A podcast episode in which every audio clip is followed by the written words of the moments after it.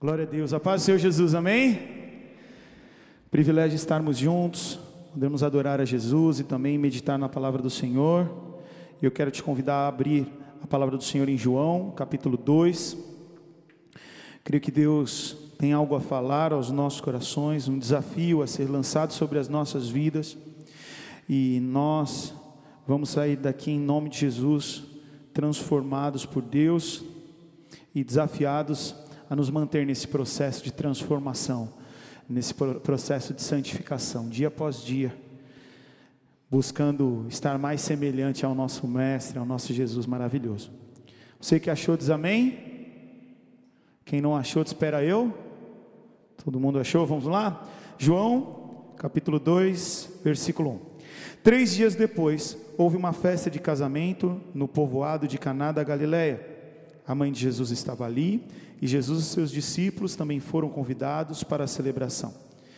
Durante a festa o vinho acabou e a mãe de Jesus lhe disse: Eles não têm mais vinho. Mulher, isso não me diz respeito, respondeu Jesus. Minha hora ainda não chegou. Sua mãe, porém, disse aos empregados: Façam tudo o que ele mandar. Havia ali perto seis potes de pedra usados na purificação cerimonial judaica. Cada um tinha capacidade entre 80 e 120 litros. Jesus disse, agora, desculpa. Jesus disse aos empregados: Encham os potes com água.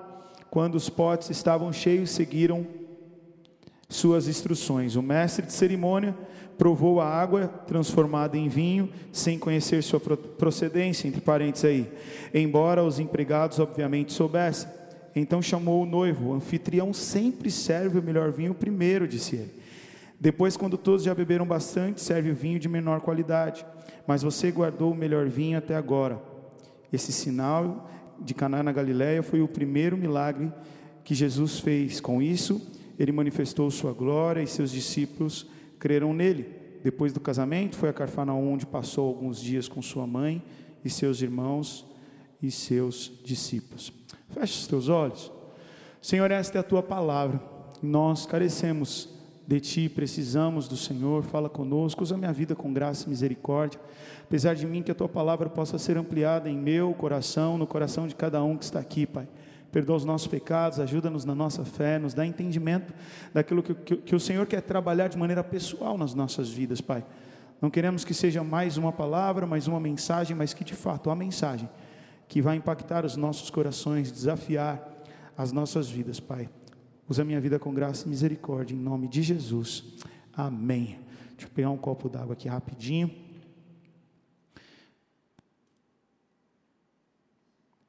Esse trecho fala do primeiro milagre de Jesus. E é interessante que Jesus escolheu estrear com um milagre desse. Jesus não estreou com uma ressurreição, com uma cura, Jesus não decidiu inaugurar o seu ministério com o culto de avivamento. Ele decidiu que o primeiro milagre que ele faria estaria envolvido com transformação transformando água em vinho. E eu creio que isso serve também para com a obra de Deus que Ele quer fazer nas nossas vidas. A palavra de Deus diz que o desejo de Deus é que todos sejam salvos. Mas para que haja salvação é necessário que haja transformação. Porque eu e você reencarne, nós não merecemos a salvação. Eu e você nós somos pecadores. E não é que às vezes a gente peca. Você sabe o que eu estou falando, né? Se a gente descesse aí um telão ou usasse a televisão para mostrar todos os pensamentos do nosso dia, talvez você não voltasse aqui e eu também não. Porque nós somos pecadores. Não tem como nós na condição de pecadores, termos comunhão plena com Deus que é santo, que é puro. Portanto, foi necessário que a obra da salvação fosse manifestada em Cristo Jesus e que ele naquela cruz morresse justo por nós injustos. Ele sem pecado algum morreu na cruz em nosso lugar. Morreu na cruz para nos dar acesso a esse Deus. A primeira coisa que Jesus quer fazer nas nossas vidas é um ato de transformação. Deus ele tem um processo de transformação. Quando nós aceitamos a Cristo Jesus, a Cristo Jesus como Senhor e Salvador das nossas vidas, nós naquele momento somos transformados. Porém, nós somos convidados a um processo de transformação contínuo, que é a santificação. E quando Jesus voltar, nós seremos transformados. A palavra de Deus, ela vai nos ensinar no capítulo 4 de Provérbios que o caminho do justo é como a primeira luz do amanhecer, que brilha cada vez mais até o dia pleno clarear. Segue dizendo que o caminho dos perversos é como a mais absoluta escuridão, nem sequer sabe o que faz tropeçar. A palavra de Deus, ela nos garante três tempos de santificação, três tempos de salvação. Quando nós aceitamos a Cristo, nós somos salvos. Obrigado, querido. Quando nós aceitamos a Cristo, nós somos salvos do pecado, nós somos justificados, nós somos reconectados com Deus. Mas, quando nós entramos nesse caminho, nós, o texto diz, estamos sendo salvos, ou seja, estamos dentro de um processo de santificação, e na expectativa de que Jesus vai nos voltar para nos salvar. E esses te três tempos de salvação não são uma contradição. Por exemplo, você pega Romanos 5,10, olha o que ele vai nos ensinar se quando éramos inimigos de Deus, fomos reconciliados com Ele mediante a morte de seu filho, fomos, tempo passado. Quanto mais agora, tendo sido reconciliados, tempo presente, seremos salvos por sua vida, tempo futuro.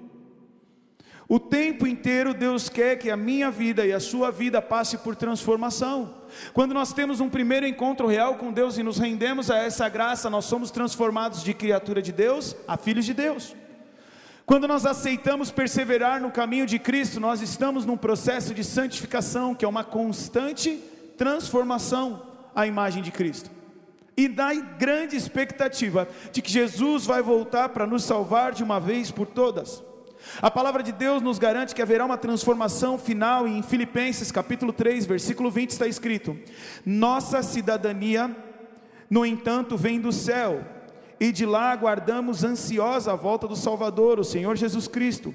Ele tomará o nosso frágil corpo mortal e transformará num corpo glorioso como o dele, usando o mesmo poder com o qual submeterá todas as coisas a seu domínio.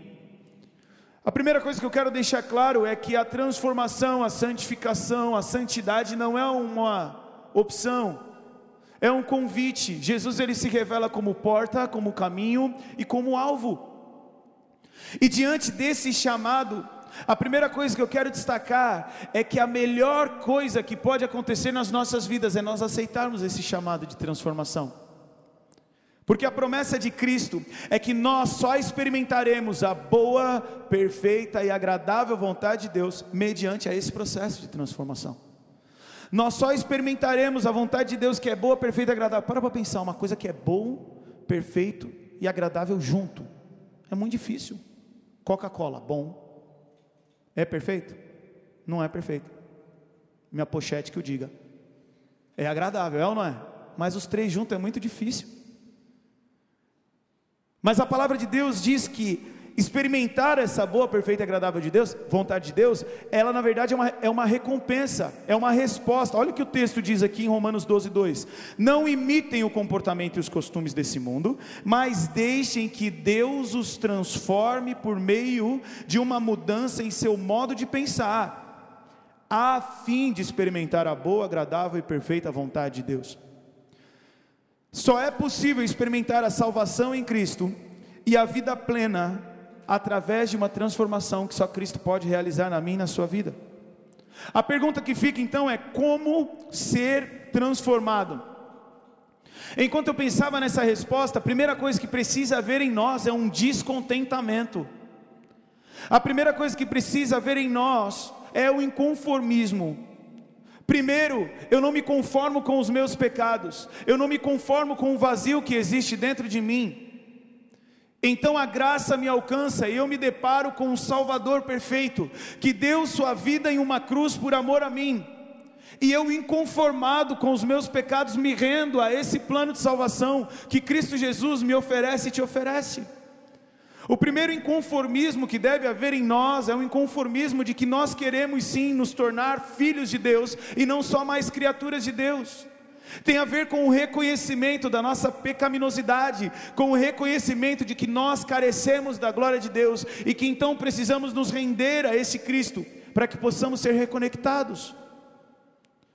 O segundo descontentamento que deve haver no meu e no teu coração é a luta contra o pecado, porque mesmo nós em Cristo nos deparamos com nossas falhas, com nossos erros, com nossos momentos de infantilidade, e diante disso nós não devemos nos conformar, mas todos os dias renovando a nossa mente, nós devemos nos colocar diante de Cristo e falar: Jesus, eu preciso mudar. Jesus, eu preciso ser transformado. Jesus, eu careço do teu poder. Jesus, eu não quero ser dessa forma, eu quero vencer. Paulo ele fala: Olha, eu esmurro o meu próprio corpo, para depois de ter anunciado a muitos, eu mesmo não venha ser reprovado. E há um inconformismo aqui revelado através da vida de Maria. Maria vira para Jesus e fala: Jesus, acabou o vinho. Ela estava inconformada porque tinha mais algum tempo de festa. E ela percebeu que a festa ia acabar. E houve um inconformismo, porque ela podia falar, galera, acabou o vinho, bora, deu, vamos embora, acende a luz, varre, varre a casa aí para o povo ir embora, né? Começa a bocejar o dono da casa aí para o pessoal se tocar que deu tempo. Mas não, ela vai buscar uma solução. Isso mostra a insatisfação dela diante do vinho acabando.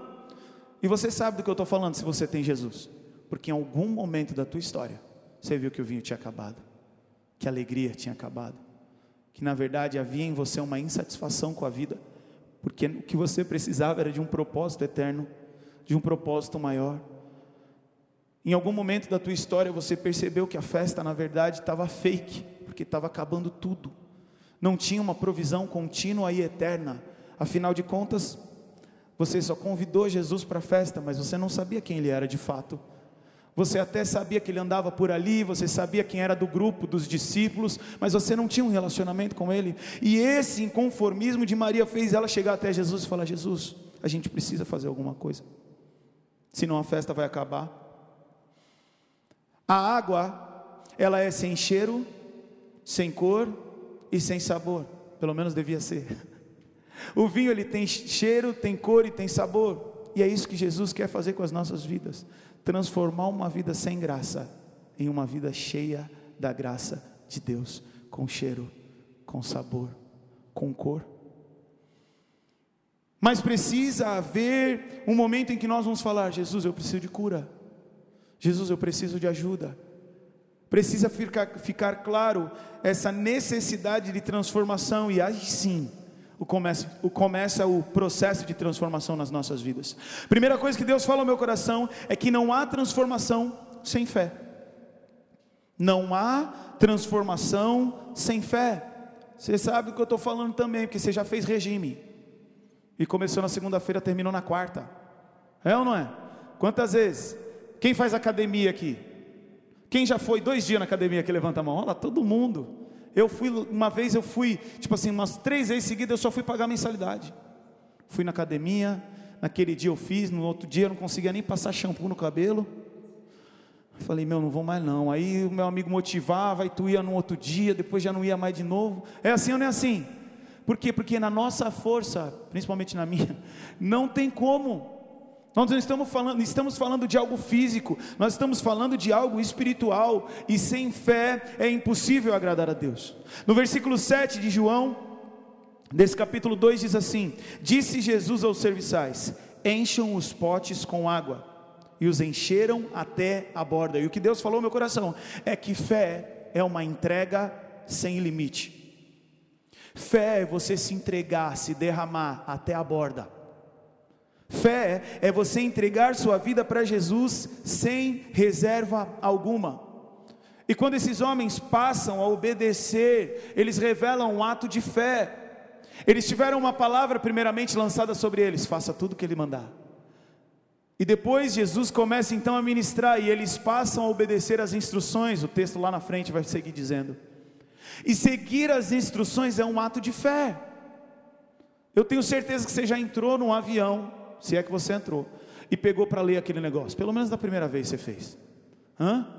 Em caso de turbulência, coloque o cinto de segurança, né? Aí você começa a ler que aquele negócio lá, aquela almofada pode virar um, um bote salva-vidas, lá, um, como é que é um colete salva-vida, não, almofada salva-vida.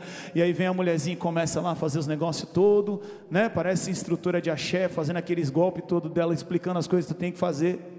É assim ou não é assim? E dependendo do temor que você tem de avião, você só falta decorar, anotar, deixar o negócio pendurado para ir revisando porque você acredita naquilo. Ou alguma vez você já entrou no ônibus na rodoviária e perguntou para o motorista: vocês vão mesmo para Araraquara? Tem certeza? Está escrito aí, mas a gente confia no mapa do avião, velho. Está lá, oito horas de viagem, aí você liga o mapinha. A mapinha está lá. No... Quem disse que está indo para a direção? Você já parou para pensar que se ele errar um centímetro no plano de voo, você vai parar em Marte? Mas o tempo inteiro a gente acredita, a gente é impulsionado a confiar, e porque a gente confiou, a gente entrou no avião, você chegou lá no piloto e falou: Deixa eu ver tua carta. Brigou com a mulher hoje? Como é que você está? Está tudo bem? Está com sono? Dormiu? E esse copiloto é de confiança? Não, você simplesmente entra no avião para chegar no destino.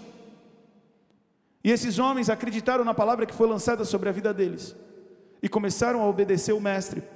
E o que Deus fala ao meu coração, dentro de ter que ter fé para ser transformado, é: não basta convidar Jesus, é preciso dar liberdade para que Ele guie os nossos passos. Não basta convidar Jesus, tem muita gente que está perto de Jesus e não vive transformação. Por quê? Porque quando Jesus fala, olha, faz assim, o cara quer fazer de outro jeito. E a desobediência dele, na verdade, revela a incredulidade. Porque quando Eva escuta o diabo falando que se ela comer ela não vai morrer, então ela vê que o fruto é agradável e come, ela está descreditando na palavra de Deus e acreditando na palavra do diabo. Ela está dando crédito para o que o diabo disse. Então, toda rebeldia tem uma porção de incredulidade, porque ele não obedece, porque ele acredita que aquilo não é o melhor a ser feito. Mas sem fé é impossível agradar a Deus.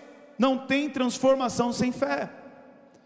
E por consequência, o segundo ponto, não há transformação sem obediência. Maria não fala assim, olha, faz quase tudo o que ele mandar. Vê o que ele vai falar, retira o que é bom e fica com isso. Não, não. Ela fala assim, olha, faça tudo o que ele mandar. E no versículo 8, o texto termina dizendo: E os empregados seguiram suas instruções. Tão simples, né? Siga as instruções. Você quer ser transformado? Siga as instruções. Agora, obediência só se torna possível mediante a conhecimento ou consulta. Não faz sentido eu virar para alguém que nunca leu a palavra e fale para ele: obedeça a palavra de Deus. Ele nunca consultou a palavra de Deus. Ele nunca conheceu a palavra de Deus. Como pode ele obedecer a palavra de Deus? O próprio Cristo diz: O meu povo erra por não conhecer as Escrituras. Eu quero te convidar a ser transformado, mas a Bíblia fala, o próprio Cristo diz: Vocês são limpos, vocês são transformados pela palavra que eu vos tenho dito. Vocês precisam ter a mente de vocês transformada. Como? Segundo a palavra de Deus. Não tem como você falar para mim que quer passar por um processo de transformação, espiritualmente falando, sem que você seja apaixonado pela palavra de Deus, sem que você tenha como algo natural se envolver com a palavra de Deus.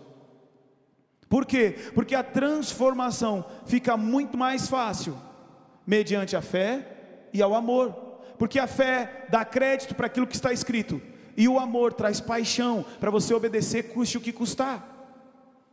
Quem me conhece há anos sabe, eu nunca tive barba. Primeiro porque eu não podia, estava que nem uns adolescentes que parecia futebol de salão, cinco de um lado, cinco do outro. Mas eu não tinha barba. Até que um dia eu estava com a barba mal feita, trabalhando. E aí mandei um selfie para Marcela. E ela falou assim: Gostei da barba. Joguei os gilete fora, irmão. Que mané fazer barba, o quê? Nunca mais. Para vir para a igreja eu passava gel. Pomada depois, que era mais a moda. Aí ficava com o topetinho assim. E aí para ir trabalhar eu ia assim, desse jeito assim. Aí um dia a Marcela falou: Ficou legal o seu cabelo assim. Cheguei em casa, queimei gel. Joguei fora a pomada. Por quê? Porque quando você tem amor, quando você tem paixão, é muito mais fácil ser transformado. É muito mais fácil você mudar de atitude. Não adianta você querer se, se transformar. Quando eu comecei a frequentar a igreja, eu só vinha no clube Cristo é Resposta. Não que aqui seja um clube, mas para mim era. Eu não tinha Jesus, eu não queria Jesus, mas a molecada que eu andava, jogava bola e tal, era daqui. Então eu vinha na minha cabeça no clube Cristo é Resposta. Muitas vezes eu nem entrava no culto, só, só ficava lá fora para a resenha depois. E uma segunda-feira a gente foi jogar bola no evangelismo de segunda. E eu me lembro de uma irmã virar para mim e falar assim: Adam, por que, que você não converte? E eu, cheio de conhecimento bíblico, só que não, virei para ela e falei assim: porque eu não vou viver de hipocrisia. Porque tem um monte de menino aqui que fala que é crente e fica me convidando para ir lá na frente quando é o momento do apelo, mas eles não vivem Jesus, não, porque eles falam que ora e estão pegando a menina escondido, eles quando estão jogando bola falam palavrão. Para ser que nem eles, eu não vou ser, não. O que, que eu preciso? Eu preciso mudar, e depois que eu estiver bem, aí eu vou me converter, porque aí eu não vou ser hipócrita. E a menina virou para mim e falou assim: presta atenção, você não tem como mudar para vir para Jesus. Você precisa vir para Jesus para mudar. É sobrenatural. Você só vai começar a refletir Deus em sua vida quando o DNA de Deus estiver dentro de você através do Espírito Santo. Não é uma luta pessoal, individual, é um processo em que o Espírito Santo de Deus entra em você pela fé e você passa a obedecer a voz que te diz: se te desviares para a direita ou para a esquerda, escutai essa voz que diz: esse é o caminho, andai por Ele. Não é possível viver transformação sem fé, não é possível viver transformação sem obediência, não é possível viver transformação sem disposição.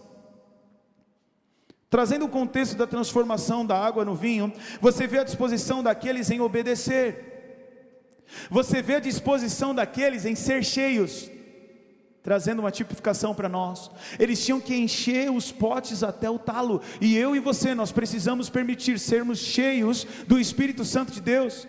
E quando a Bíblia traz essa, essa frase, ela traz um contexto justa, justamente de vinho, e ela fala: olha, não, não vai beber do vinho que traz contenda, mas seja cheio do Espírito Santo, ou seja, duas coisas exteriores que te influenciam de maneira interior. E você sabe quem está bêbado quando ele está andando, que ele anda todo errado, e você sabe quem está cheio do Espírito Santo quando está andando? Porque ele flui, um DNA, flui a presença do próprio Cristo.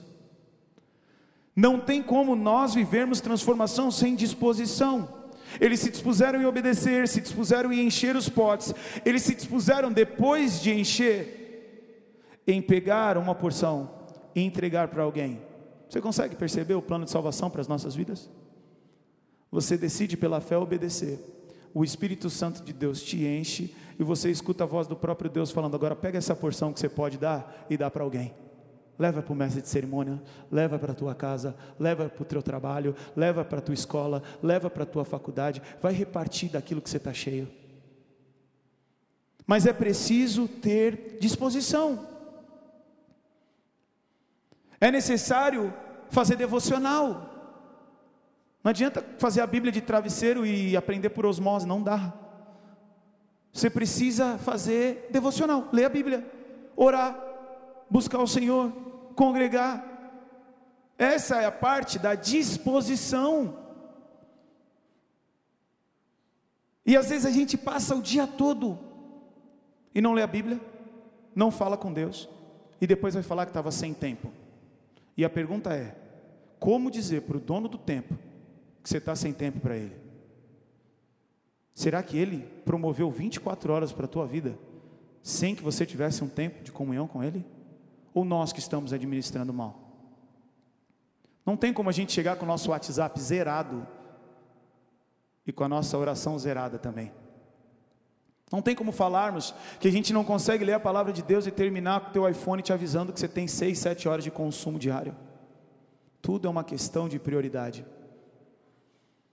É preciso ter disposição para que vivamos a transformação, porque isso é pedagógico. Conhecereis a verdade, a verdade vos libertará, transformação. E quanto mais eu conheço a verdade, mais eu sou liberto. Quanto é 2 vezes 2? Ô oh, Senhor, misericórdia, vem Espírito do Enem. Quanto é 2 vezes 2? 7 vezes 8. E 8 vezes 7. Tem gente que fez conta. O que eu estou querendo dizer? Conhecereis a verdade, a verdade vos libertará. Quanto mais você escuta, mais gera fé no teu coração. E é muito mais fácil responder que 2 mais 2 é 4, que 9 vezes 8. Quanto? Ó, 7 e 2. Supletivo, supletivo. 81. Tem gente que respondeu 72, né? Presta atenção, eu e você, o desafio é que vivamos em plena transformação. Só que sabe qual é o desafio? Eu falei 9 vezes 8, né? Não falei 9 vezes 9, tá certo, 72. É que alguém gritou 81 aqui, me, me, me induziu ao eu. Presta atenção, eu e você, nós precisamos discernir a diferença entre disposição e disponibilidade. Tem uma pequena diferença aí. Talvez a gente viva na geração mais disponível, mas não tão disposta. A diferença de uma coisa para outra é que quem tem disposição é alguém que está preparado, capacitado, está pronto. Ele tem disposição. Quem está disponível significa que ele só está livre, ele está desimpedido. E muitas vezes a gente dá um desafio para um adolescente, para um jovem: oh, a gente está precisando de tal coisa, você pode fazer? Estou à disposição. Mas pelo resultado, ou melhor, estou disponível, mas pelo resultado você percebe que ele não tem disposição. Então, se você perguntar aqui, quem quer servir a Deus? Todo mundo levanta a mão. Estamos disponíveis. Quando surge o preço a se pagar para servir a Deus, quando surge a necessidade de ter disposição, a gente restabelece as nossas prioridades e fala: Deus, eu comprei uma fazenda, né? Então estou precisando cuidar de uma junta de bois. Olha, eu vou casar. Olha, eu tenho. E todas as desculpas que a Bíblia apresenta nessa história são lícitas, mas elas mostram uma indisposição a fazer a vontade de Deus. A gente começa a priorizar coisas e desprezar outras. E a gente falta na escola dominical, porque a gente está com sono. Mas se fosse uma excursão, a gente acordaria ainda mais cedo, cheio de disposição, ansioso para ir viajar. É ou não é? A gente começa a inverter as prioridades. Eu falava com, com uns pais de adolescentes e falava para eles: Estou sentindo falta do adolescente na igreja. E aí a pessoa falou: é, ela precisa descansar, está fazendo faculdade, trabalhando, aquela correria. E eu falei para ela: olha, eu prefiro a tua filha sem ensino superior e cheia do Espírito Santo do que formada e depressiva. Que bom que dá para ser cheio do Espírito Santo e formado em ensino superior. Mas, às vezes o filho vira e fala assim: Olha, eu vou faltar no colégio. Não vai faltar. Eu já fechei a média, mãe. Não vai faltar. Mãe, hoje eu não vou na igreja. Tá bom, filho. Você entende a diferença?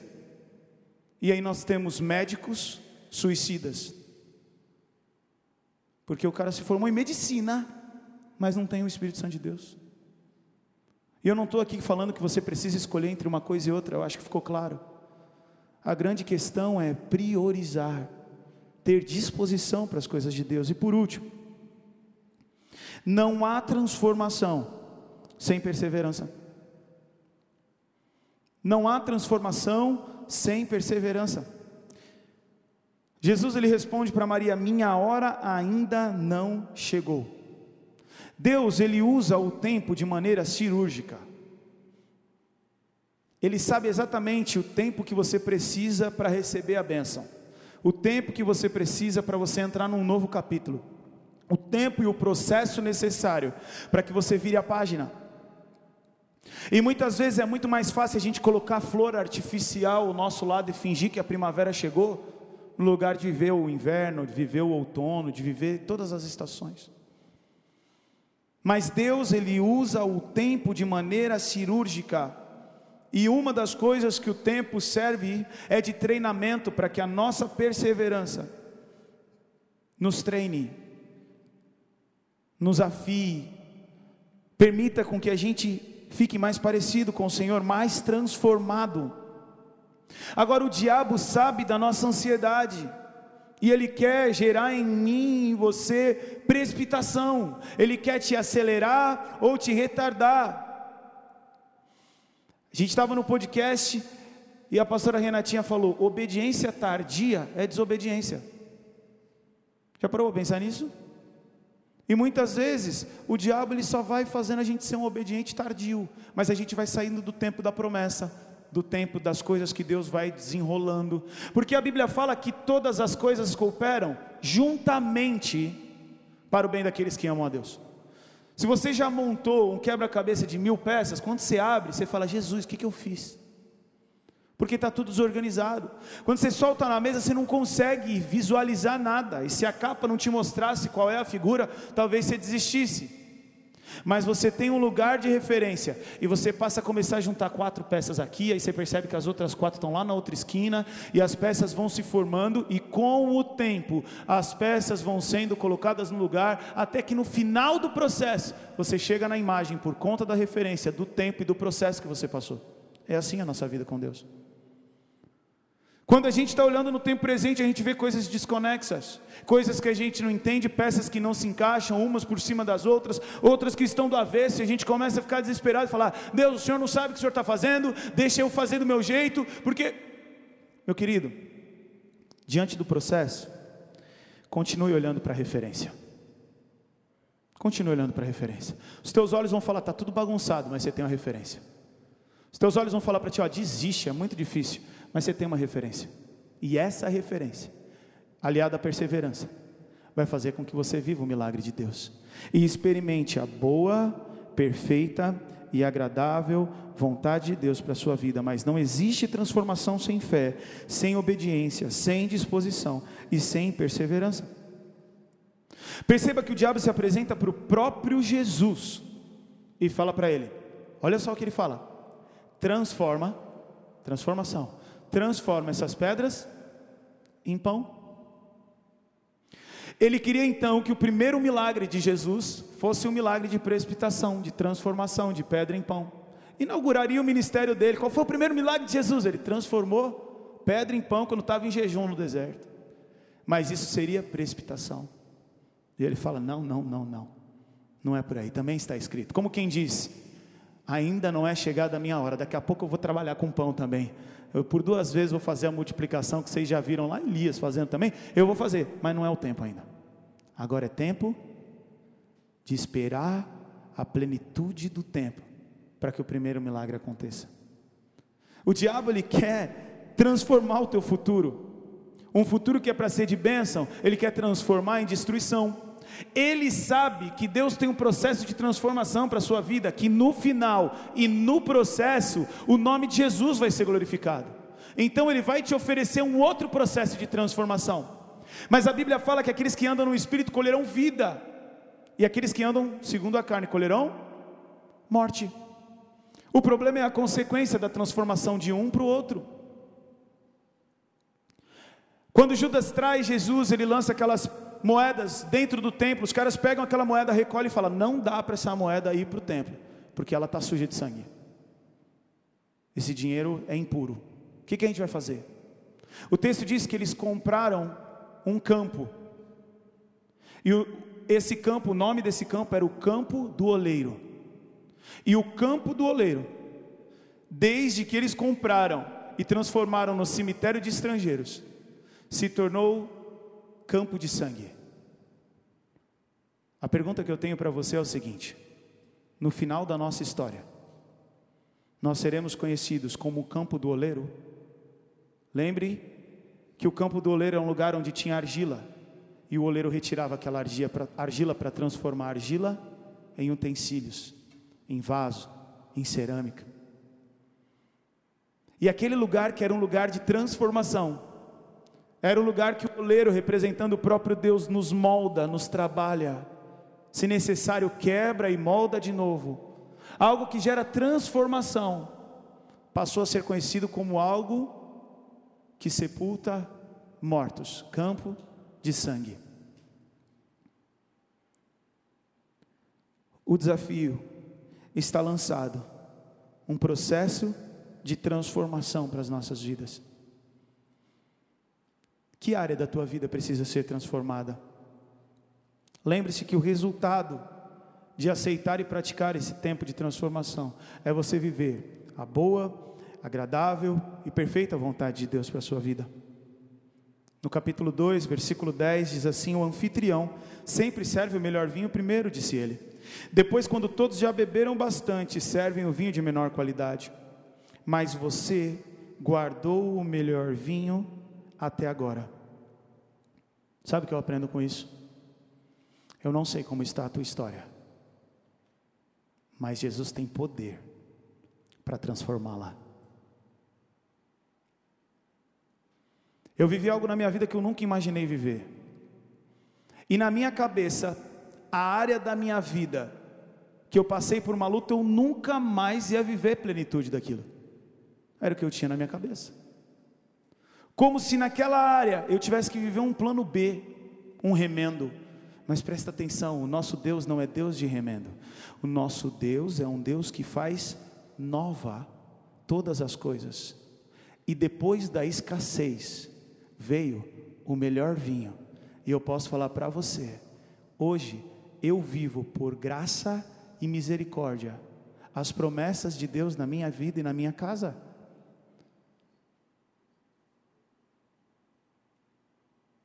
Adam, como eu posso viver esse processo de transformação? É bem simples. Siga as instruções. Faça tudo o que Ele mandar. Quando nós contamos o nosso testemunho, independente de quem conta, algumas pessoas podem entender, ah, está contando para ser exaltado. Presta atenção, a fé não é meritória. A gente tem que um homem de fé é um homem elogiável. Presta atenção, o homem de fé, ele está declarando o tempo inteiro a impotência que ele tem diante das circunstâncias da vida. Por isso que a Bíblia fala que diante da fraqueza, o poder de Deus se aperfeiçoa, porque não tem a ver com a nossa força no dia da luta, mas na nossa dependência desse Deus no dia da luta. Aí as pessoas que viram você vivendo todo o processo da sua vida, talvez na sua força, no dia da luta você fala: Eu não aguento mais, só Deus, Jesus, faz um milagre em mim. Aí as pessoas começam a ver um poder na sua vida que não é o seu, porque eu e você, nós não podemos, mas Jesus pode. E isso não é um jargão, isso é uma realidade. Jesus pode. Eu não sei qual é o sabor da vida que você tem experimentado. Quantos anos você está passando por uma luta? Quantos anos você só vê desastre, destruição, traição, tristeza? Jesus pode. E depois da escassez veio o melhor vinho. O melhor vinho que aqueles caras tinham proporcionado para a festa não chegou aos pés do vinho de Cristo, que só chegou depois da escassez. Se você precisa de uma transformação em alguma área da sua vida, eu quero te convidar a ficar de pé no seu lugar e renovando a sua fé em Cristo Jesus, declarar: Jesus, eu preciso de transformação nessa área da minha vida. Eu preciso ser transformado. Eu preciso melhorar na minha vida devocional. Eu não estou enchendo o, o, o, o pote até a tampa. Eu preciso melhorar na minha vida de relacionamento familiar eu preciso melhorar na minha vida de serviço ministerial. Eu não sei o que Deus está falando ao teu coração, mas Deus tem poder de transformar de maneira sobrenatural e instantânea água em vinho. Coloca a tua vida diante de Deus. E se você aceita esse desafio de transformação em alguma área da tua história, eu quero te convidar a repetir uma oração comigo. Diga: Senhor Jesus, eu creio que o Senhor é o Deus da transformação. Eu creio que o Senhor pode todas as coisas, e mesmo diante da consciência da escassez, o Senhor tem o melhor vinho, o melhor escape, o maior milagre. Eu dependo de Ti, me ajuda na minha fé, na obediência, na disposição, na perseverança pois eu quero viver as tuas promessas, em nome de Jesus. Amém. Eu queria que todos ficassem de pé, porque eu quero fazer uma outra oração. Para nós encerrarmos, eu preciso falar uma verdade para você que está aqui, para você que está em casa. Não existe transformação sem novo nascimento. Não existe transformação sem um novo nascimento. A nossa carne é pecaminosa. Não é que a gente peca às vezes, a gente ama pecar. E para que você viva uma vida diferente, para que você possa ser transformado, é necessário nascer de novo. Eu sei que o mundo prega para você, seja você mesmo. Mas Jesus habitou entre nós e disse: é necessário nascer de novo. A palavra de Deus fala sobre uma transformação, de uma vez por todas, quando nós seremos salvos. Mas existe uma salvação terrena, uma transformação terrena, que fez Abraão, sem filho, se tornar pai de nações, que fez Moisés, um assassino, se tornar o homem mais manso da terra. José, um filho mimado, se tornando governador do Egito. Davi, pastor de ovelhas, se tornando rei de Israel. Pedro, sem graduação teológica alguma, se tornar um dos autores do livro mais lido do mundo, que é a Bíblia. Paulo, de terrorista, a um pregador do amor, escrevendo aquela poesia dizendo: Olha, se não tiver amor, de nada valeria. Quem escreveu isso? Um ex-terrorista, um ex-assassino de grupo de cristãos. Jesus pode transformar a sua vida, e eu quero te informar que a Bíblia fala que haverá um veredito de Deus, e aí só quem foi transformado vai passar a eternidade do lado dele. Deus ele é tão educado, Jesus ele é tão educado que ele vai deixar você passar a eternidade ao lado do teu melhor amigo. A grande questão é, ele é Jesus. A palavra de Deus diz: "Pois Deus não poupou nem os anjos que pecaram. Ele os lançou no inferno, em abismo tenebrosos, onde ficarão presos até o dia do julgamento. Não poupou o mundo antigo, mas protegeu Noé, que proclamava justiça, e sete pessoas de sua família, quando destruiu com o dilúvio o mundo dos perversos. Mais tarde condenou a cidade de Sodoma e Gomorra e a transformou em um monte de cinzas, como exemplo do que acontecerá aos perversos. Em contrapartida, resgatou Ló tirando de Sodoma, porque ele era homem justo, afligido com a vergonha e imoralidade dos perversos ao seu redor. Preste atenção: perversos não entram no reino de Deus. E ser perverso não tem a ver com a quantidade de bondade ou maldade que você e eu fazemos. Todos nós somos perversos. Todos nós somos pecadores.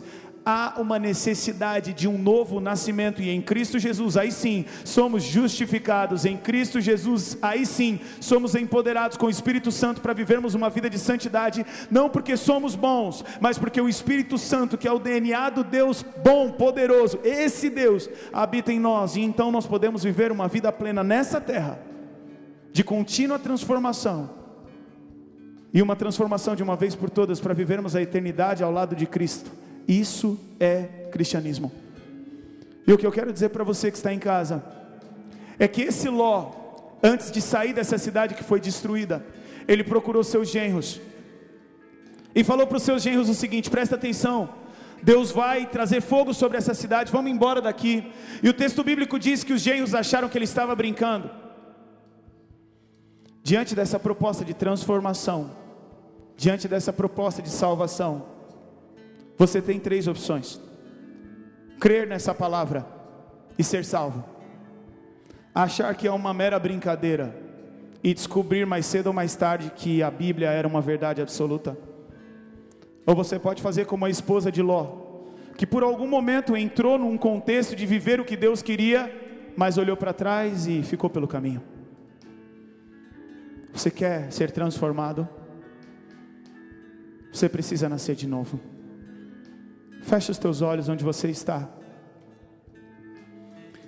E se você quer entregar a sua vida para Jesus, consciente de que eu e você, nós somos perversos e precisamos de um novo nascimento, de um marco, Talvez você se vê hoje olhando para trás e Deus, em vez de transformar uma estátua de sal, te trouxe a esse lugar, te dando mais uma chance. Se você quer nascer de novo, se você quer ter uma aliança real com Deus e iniciar essa transformação que só Cristo pode fazer na tua história, aonde você está, fecha os teus olhos, repete uma oração comigo, diga: Senhor Jesus, eu preciso ser transformado, eu preciso de um milagre, perdoa os meus pecados, muda a minha história eu não quero ficar pelo caminho como estátua de sal. Eu não quero levar essa palavra como brincadeira, mas eu quero crer para a salvação. Ajuda a minha fé. Em nome de Jesus. Amém.